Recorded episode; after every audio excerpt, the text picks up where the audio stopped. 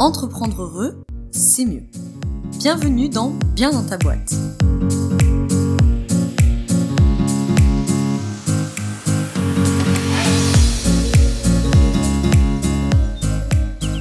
Bonjour à toi, bienvenue dans ce nouvel épisode du podcast Bien dans ta boîte. Aujourd'hui, je te retrouve avec une nouvelle fournée des épisodes de GDA pour galère d'accompagnants. Ce sont des épisodes hors série que je sors deux fois par an à raison de cinq épisodes par, euh, par euh, fournée entre guillemets, euh, qui s'adresse donc, bah, euh, comme tu l'as compris, aux professionnels de l'accompagnement, tous les coachs, coachs de vie, coach dev perso, coach pro et compagnie, les thérapeutes que vous soyez, je sais pas moi, sophrologue, naturopathe, thérapeute familial, thérapeute de couple, que sais-je, énergéticien, formateur, formatrice, consultant, consultante, bref. Vous accompagner des êtres humains, ça peut vous intéresser. Et donc ces épisodes de GDA, nous arrivons déjà à la quatrième fournée, et comme je sors 5 épisodes à chaque fois, ça veut dire qu'il y a déjà eu 15 épisodes. Alors cette semaine, on va se retrouver avec notre nouvelle fournée d'épisodes GDA. Ça veut dire que du lundi au vendredi, il y aura un épisode par jour tous les matins avec cinq problématiques. euh, euh, investiguées dans ces épisodes. Et euh, je mettrai dans la description de chaque épisode les liens vers les 15 derniers euh, épisodes GDA si euh, tu découvres tout juste le format que tu vas les écouter. Si il y a un épisode en particulier que tu veux réécouter pour faire les ponts avec celui que tu as écouté le jour J. Euh, s'il y en a un que tu veux creuser. Enfin bref tu les auras à chaque fois. Cette semaine, je fais un petit peu de teasing sur le programme. On va commencer, notamment aujourd'hui, en parlant de euh, la du rôle du sauveur quand on est un professionnel de l'accompagnement. Le deuxième épisode concernera la question du cadre et comment définir son cadre pour se sécuriser en tant qu'accompagnant et pour sécuriser le bénéficiaire. Troisièmement, on parlera de euh, pourquoi on accompagne, pourquoi on fait le choix d'être un professionnel de l'accompagnement. Quatrième épisode, ça sera sur les quatre piliers de la posture d'accompagnant, mais plutôt vu sous l'angle de la systémique et notamment par le docteur Reynaldo Perron. Et le cinquième et dernier épisode de la semaine et de cette fournée, euh, ça concernera une problématique qui revient souvent en formation, c'est mon bénéficiaire répète mille fois la même chose. Pourquoi? Comment? Qu'est-ce qui se passe? Les épisodes GDA, à chaque fois, euh, les, les fournées s'inscrivent dans le lancement d'une nouvelle promotion de la formation Apprendre à être accompagnant ou accompagnante. C'est une formation sur la posture, et donc effectivement, il y a une nouvelle promotion qui attaque. Euh, la promo 6 déjà, la promo 6 de cette formation attaque le 16 octobre.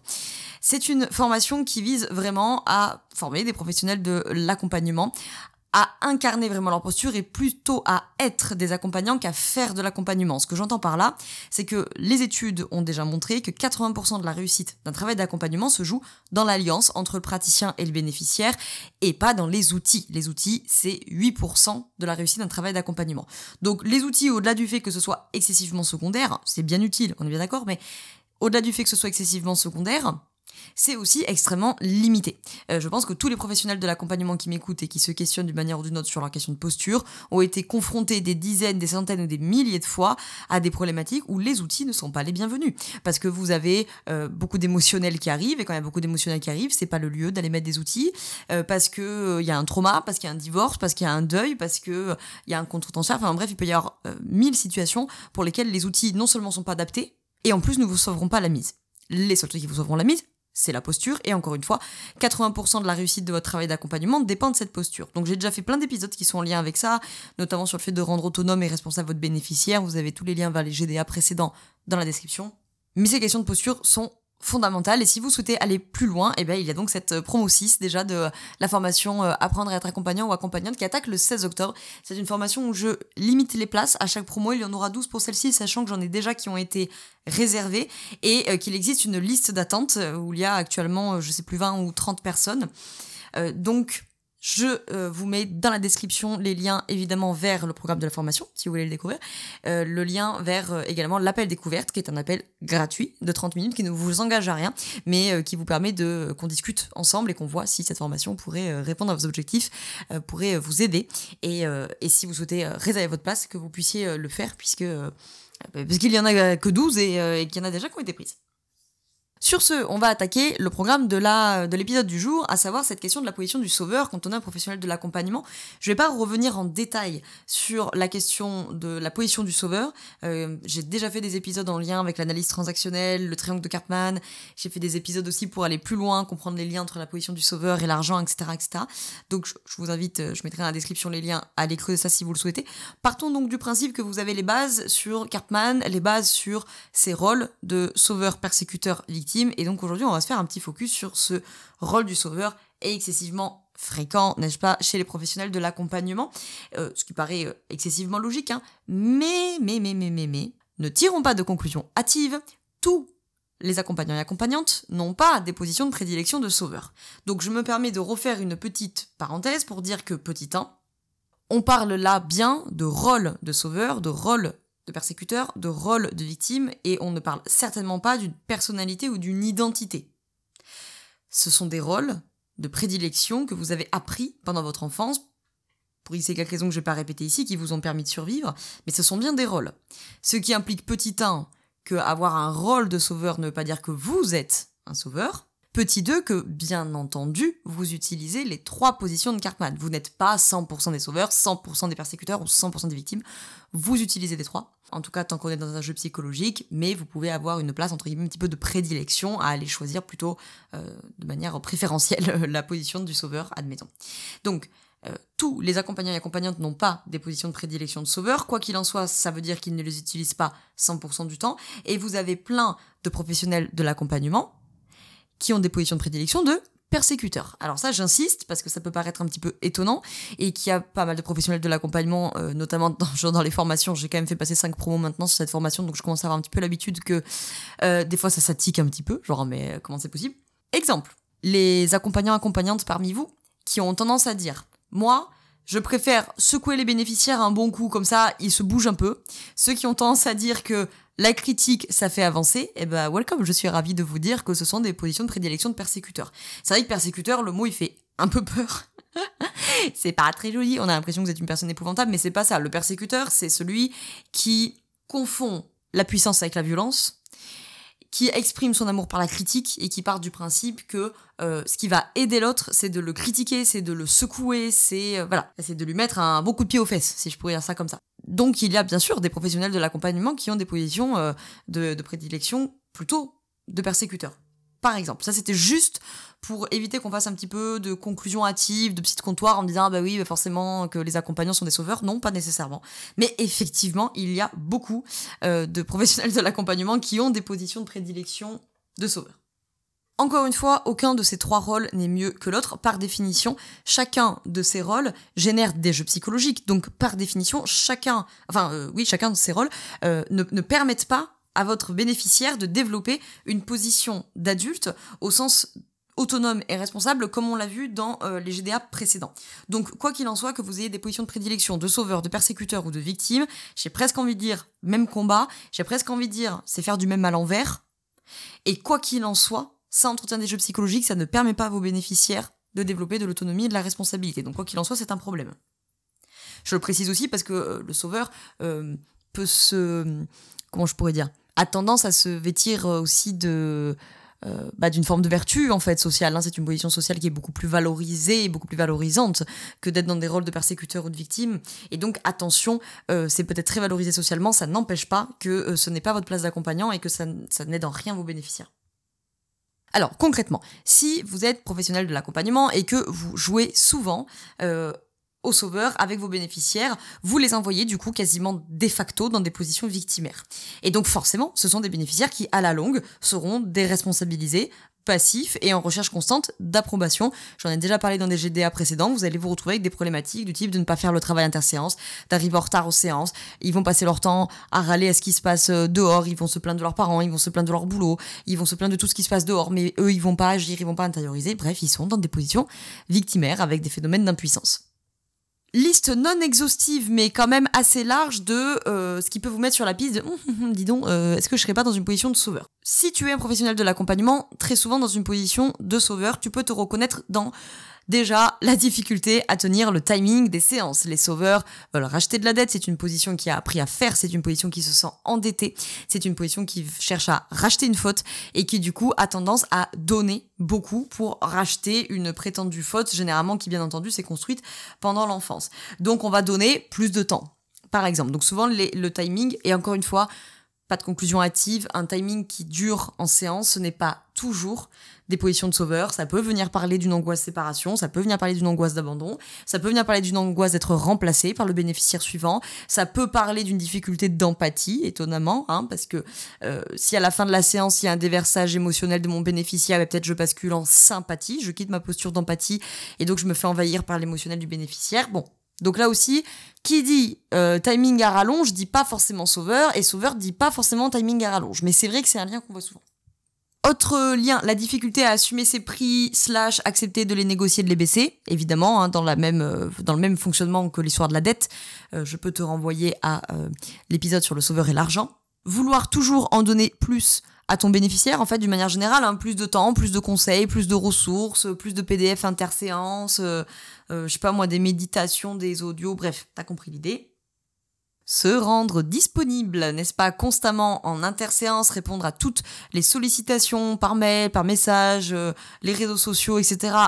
en interséance. La disponibilité est un marqueur très très très fort de la position du sauveur avoir besoin de la reconnaissance, bien entendu, qui est le bénéfice secondaire principal de la posture du sauveur, avoir besoin de la reconnaissance explicite ou implicite des bénéficiaires, se rendre indispensable aux bénéficiaires ou trouver un sentiment agréable dans le fait de se sentir indispensable et ou utile aux bénéficiaires le sentiment d'impuissance, bien entendu, vis-à-vis de certaines euh, des problématiques des bénéficiaires, se sentir surresponsable de leur vécu et donc vouloir avoir réponse à tout, vouloir avoir toujours un outil sous la main, vouloir avoir toujours une solution à proposer aux bénéficiaires. Avoir le sentiment de devoir être sur tous les fronts et d'avoir trop de choses à penser et trop de choses à faire peuvent aussi être des marqueurs de cette position. Difficulté à se reposer, bien entendu. Euh, difficulté à s'arrêter, difficulté à être soi-même. Hein. ça, c'est vraiment une phrase qui va laisser un, sauveur... Euh, un peu perplexe, qui peut très bien la comprendre intellectuellement, le soit toi-même, hein, il le comprendra très bien intellectuellement, mais alors émotionnellement, euh, il va pas vraiment comprendre de quoi ça parle. Euh, du coup, difficulté marketing, bien entendu, hein, difficulté à trouver une identité propre, euh, difficulté à faire un choix de la cible, à identifier qui on est, qui est l'entreprise, etc. Encore une fois, tout ça, ça veut pas dire forcément que vous êtes dans une position de sauveur, mais ça, plus ça, plus ça, ça peut quand même vous y faire penser. Euh, avoir souvent, évidemment, des, bénéficiaires en position victimaire peut également être un signe que, ah, bah, s'ils sont en position victimaire, c'est que moi, je suis nécessairement de l'autre côté. Peut-être en persécuteur, peut-être en sauveur. Craindre par-dessus tout les positions des persécuteurs chez euh, les bénéficiaires et dans les relations en général, puisque le persécuteur, par définition, est la posture euh, que, les sauveurs craignent par-dessus tout, puisque par définition, c'est la posture qui ne leur apportera pas leur besoin de reconnaissance. Donc tu vois, au début, je te disais, euh, les persécuteurs, eux, c'est des positions qui ont plutôt appris à confondre la puissance avec la violence. Euh, les sauveurs, euh, clairement, ont appris à confondre être indispensable et être aimé. Donc ils sont dans des besoins de reconnaissance très importants et c'est des choses qu'on va retrouver eh ben, dans les séances avec les bénéficiaires. Alors si tout ça te parle, hein, que là tu te dis oh là là, oh là là, je suis complètement concernée par le sujet. Alors si ça te parle et que tu veux progresser sur ces sujets, eh ben ça tombe bien, puisque comme je te l'ai dit, la promo 6 de la formation sur la posture d'accompagnant, elle attaque le 16 octobre. J'ai déjà fait plein de ressources gratuites. Si tu souhaites pas pour l'instant aller en formation, mais que tu veux continuer, euh, tu verras, hein, il y a une formation gratuite pour les accompagnants, notamment avec trois vidéos pendant trois jours, plus 12 cours par mail, du coup pendant un an, un cours euh, par mois euh, sur 12 mois. donc j'ai une masterclass aussi que tu peux récupérer en replay gratuitement. Donc j'ai fait plein de ressources gratuite. Euh, maintenant, effectivement, travailler sur ces positions de sauveur, euh, ça implique à mon humble avis, euh, d'aller se faire accompagner. Que tu viennes chez moi en coaching ou en formation ou que tu achètes des confrères ou consoeurs, comme j'ai plaisir à le dire souvent, hein, analyser ses filtres à travers ses propres filtres, par définition, c'est toujours très limité. La question de la position du sauveur ou du persécuteur ou de la victime, ce sont des rôles que j'ai appris pour valider des constructions du monde, que j'ai elle-même construites sur des besoins qui ont été lésés enfants. Donc, c'est des stratégies euh, que nous mettons en place, que nous avons appris, qu'on nous a appris à mettre en place il y a bien longtemps, parce que j'imagine que la majorité d'entre vous euh, ont euh, au moins 25 ans, j'imagine, pour la majorité d'entre vous. et pour une grande, grande, grande majorité, vous en avez plutôt peut-être autour des 35, certains plus euh, que ça, bien entendu, mais ce que ça veut dire, ce que je veux dire derrière ça, c'est qu'au grand minimum, ça fait 20 ans que ces stratégies-là, elles sont en place chez vous, et pour la majorité d'entre vous, ça fait 30 ans, 40 ans qu'elles sont en place. Donc il va sans dire qu'elles sont inscrites dans un ensemble de systèmes qu'il est quand même assez difficile euh, d'aller faire bouger par soi-même, puisque nous sommes soi-même pas dans le système, hein, par définition. Donc en tout cas, si c'est par l'angle de la formation que tu souhaites venir euh, y travailler sur cette question de la posture d'accompagnant, eh bien, on va avoir trois grands bénéfices à cette formation. C'est 1 de se sentir plus confiant, de se sentir plus serein et sereine en séance. En clair, je veux que vous n'ayez pas besoin de préparer vos séances pendant deux heures, que vous ne me ruminiez pas pendant quatre jours euh, parce que vous avez euh, fait une petite erreur ou que vous avez eu un doute. Euh, on ne reste pas sans réponse, on ne stresse pas parce qu'on ne sait pas comment réagir, parce qu'on ne sait pas quoi répondre à un bénéficiaire, parce qu'on ne sait pas quoi lui emmener. Deuxième grand bénéfice, c'est d'acquérir une lecture plus globale et plus profonde des problématiques de vos bénéficiaires. en gros, ça veut dire faire passer vos accompagnements à un autre niveau et pouvoir également vous démarquer d'un point de vue euh, marketing. C'est un peu l'effet collatéral positif.